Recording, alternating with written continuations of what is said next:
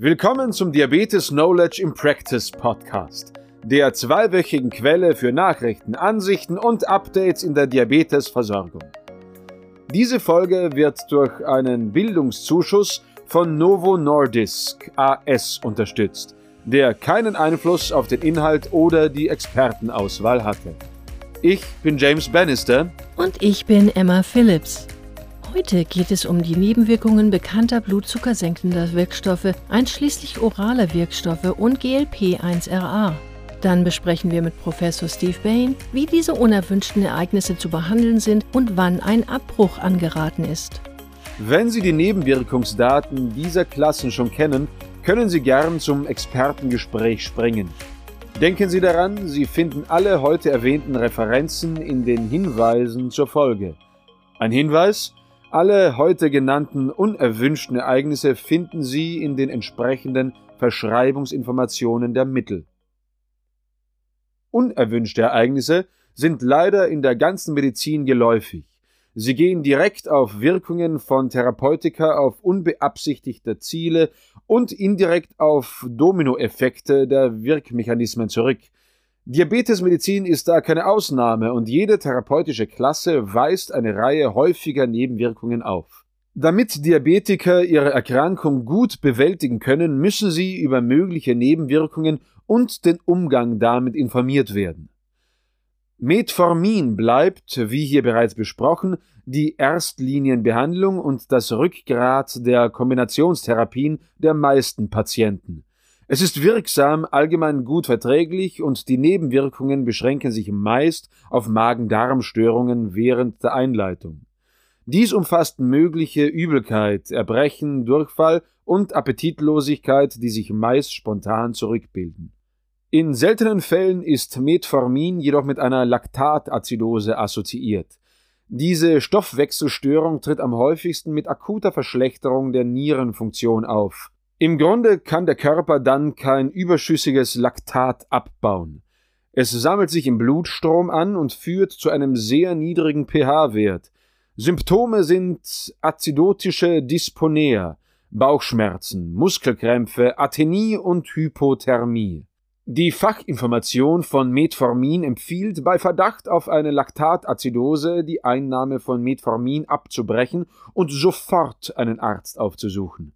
Das Risiko einer Laktatazidose kontraindiziert auch Metformin bei Patienten mit schwerer Niereninsuffizienz, definiert als EGFR unter 30 Milliliter die Minute. Ebenso werden SGLT2-Hämmer zumeist gut vertragen, doch es gibt häufige, vergleichsweise schwache Nebenwirkungen und seltene, aber schwerwiegende unerwünschte Ereignisse.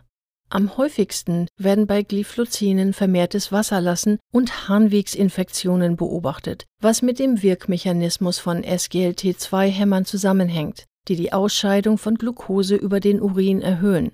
Häufigeres Wasserlassen kann zu mehr Durst führen und Patienten müssen darauf achten, genug zu trinken. Diabetische Ketoazidose oder DKA ist eine seltene signifikante Nebenwirkung von SLGT2-Hämmern, insbesondere bei Typ-1-Diabetes. DKA tritt wegen zu unzureichender Insulinspiegel auf, was zu einer Ansammlung von Ketonen und dann toxischer Säure im Blut führt. Die Fachinformation für SGLT2-Hämmer besagt, dass das Risiko einer DKA bei unspezifischen Symptomen wie Übelkeit, Erbrechen, Appetitlosigkeit, Bauchschmerzen, großen Durst, Atembeschwerden, Verwirrtheit und Müdigkeit zu berücksichtigen ist. Bei DKA-Verdacht oder Diagnose sollte der SGLT2-Hämmer sofort abgesetzt werden. Bei SGLT2-Hämmern wird auch ein höheres Risiko für Amputationen der unteren Gliedmaße vermutet. In klinischen Langzeitstudien mit Canagliflozin wurde eine erhöhte Inzidenz von Amputationen der unteren Gliedmaße, hauptsächlich der Zehe, beobachtet. Derzeit ist unklar, ob dies ein Klasseneffekt oder spezifisch für Canagliflozin ist, da kein zugrunde liegender Mechanismus etabliert wurde. SPCs für SGLT2-Hämmer empfehlen zur Präventation, Patienten zu regelmäßiger vorbeugender Fußpflege zu raten. Einzelne DPP4-Hämmer sind hingegen nicht mit häufigen Nebenwirkungen assoziiert. Wie andere Mittel können sie das Risiko einer Hypoglykämie erhöhen, wenn sie zusätzlich zu Sulfonylharnstoff oder Insulin gegeben werden. Daneben nennen die Fachinformationen keine häufigen oder sehr häufigen Nebenwirkungen. Sehr selten wurde die Anwendung von DPP-4-Hämmern mit einem erhöhten Risiko für akute Pankreatitis assoziiert. Studien wie die Meta-Analyse von Lana Pinto et al. oder die Kohortenstudie von Jung-Gun Kim zeigen aber, dass diese Risiken klein, nicht endgültig und vergleichbar mit Risiken anderer Wirkstoffe wie Sulfonylharnstoffen zu sein scheinen. Nun zu GLP-1RA. Die Klasse ist meist gut verträglich, löst aber sehr häufig Magen-Darm-Nebenwirkungen zu Behandlungsbeginn aus. Dazu gehören Übelkeit, Durchfall, Erbrechen, Verstopfung und Appetitlosigkeit. Wie Feng Sun et al. 2015 in der systematischen Überprüfung beschrieben, sind diese Nebenwirkungen dosisabhängig und gehen nach Behandlungsbeginn mit der Zeit zurück. Wie bei DPP4-Hämmern besteht auch bei GLP1RA ein erhöhtes Risiko für akute Pankreatitis, obwohl dies sehr selten eintritt.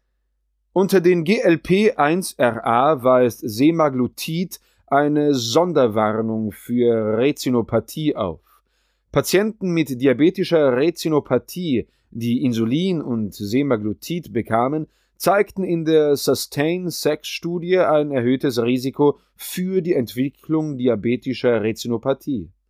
Laut den ADA-EASD-Leitlinien ist eine rasche Verschlechterung der Rezinopathie aber ein anerkannter Effekt einer Intensivierung der Blutzuckerkontrolle mit Insulin.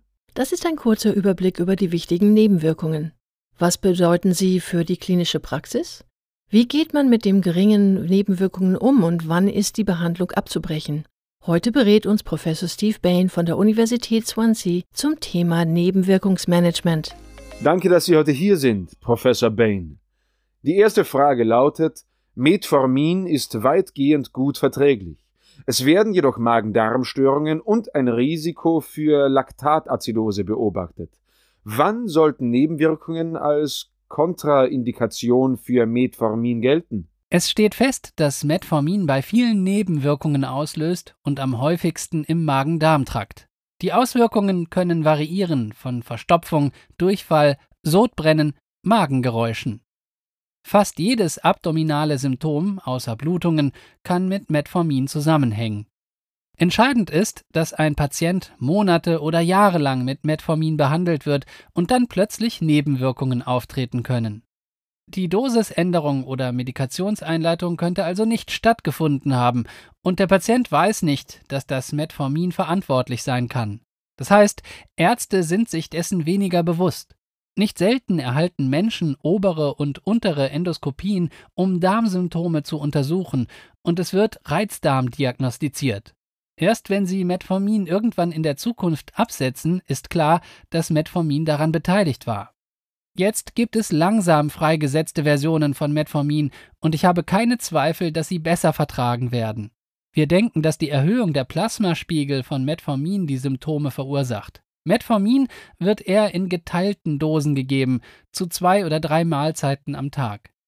Wenn jemand Standard-Metformin nicht vertragen kann, dann führe ich eher langsam freigesetztes Metformin ein, auch in geteilten Dosen. Auf folgende Patienten sollte man achten. Wenn frühere GI-Pathologien oder GI-Symptome vorliegen, sollte man mit dem Einsatz vorsichtig sein. Laktatazidose scheint wirklich eine extrem seltene Komplikation zu sein, und bei fast allen Patienten, die sie entwickeln, bestehen dafür andere Gründe. Das war die Nebenwirkung, wegen der Metformin Mitte der 90er Jahre in den USA zurückgezogen wurde. Entschuldigung, in den 90ern freigegeben wurde, nachdem es 19 Jahre zuvor zurückgezogen worden war. Dieses Risiko für Laktatazidose kam größtenteils von Fenformin aus einer anderen Klasse und der Klasse der Biguanide. Daher kümmert mich die Laktatazidose eigentlich nicht.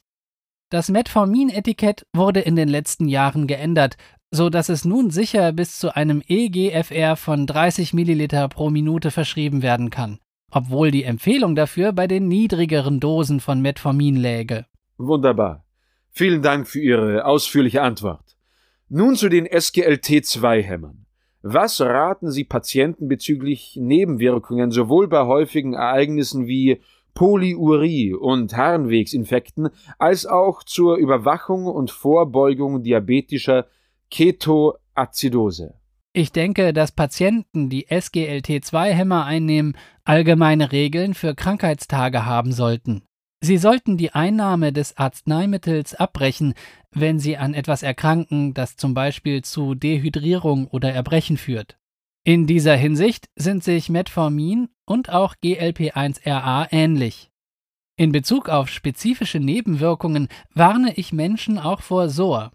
Es trifft eher Frauen, die oft vaginale Pilzerkrankungen durch die Einnahme eines SGLT2-Hämmers entwickeln, doch das geschieht eher früh bei der Einnahme dieser Medikamente und die Symptome kann man mit rezeptfreien Medikamenten behandeln, die Patientinnen selbst kaufen können. Ich kläre Menschen auch über das erhöhte Risiko von Polyurie auf, wenn sie mit dem Medikament beginnen. Ich erkläre, dass je höher der Zucker, desto mehr Polyurie tritt auf. Das Medikament wirkt so, dass man Zucker über den Urin ausscheidet aber das sollte sich im Laufe der Zeit mit besserer Blutzuckerkontrolle verbessern. Ich würde empfehlen, den SGLT2-Hämmer als erstes am Tag einzunehmen, damit jede Polyurie bis zum Abend nachgelassen hat.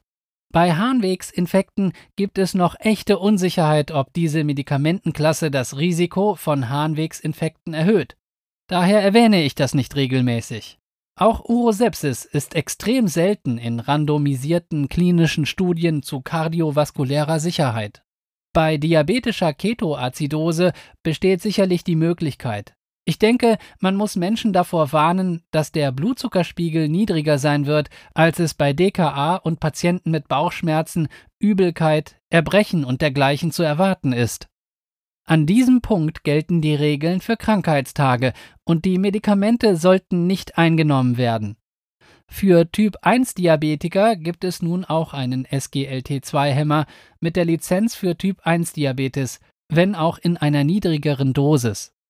Sie sollten bezüglich Ketontests beraten werden und in der Lage sein, patientennahe Ketontests in ihrem Zuhause durchzuführen, um eine diabetische Ketoazidose frühzeitig zu erkennen. Sehr gut, vielen Dank. Was raten Sie bei der Initiierung von GLP1RA zur Minderung der Auswirkungen gastrointestinaler Nebenwirkungen? Alle Patienten, die einen GLP1RA nehmen, sind vor möglichen GI-Störungen zu warnen, das heißt vor Übelkeit, möglicherweise Erbrechen und Durchfall. Übelkeit kommt am häufigsten vor. Deshalb werden diese Medikamente also mehrere dieser Medikamente, in einer niedrigeren Anfangsdosis gegeben und dann langsam gesteigert. Man sollte nicht nur vor den Symptomen warnen, sondern auch angeben, dass die Symptome mit der Zeit verschwinden. Wenn jemand GLP1 verträgt, sollte er feststellen, dass die Symptome mit der Zeit verschwinden. Man sollte darauf hinweisen, dass die Symptome nicht dauerhaft sind. Den Menschen wird also nicht permanent übel sein.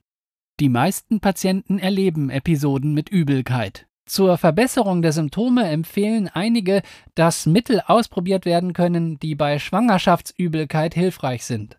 Ich habe gehört, dass Leute Ingwer empfehlen.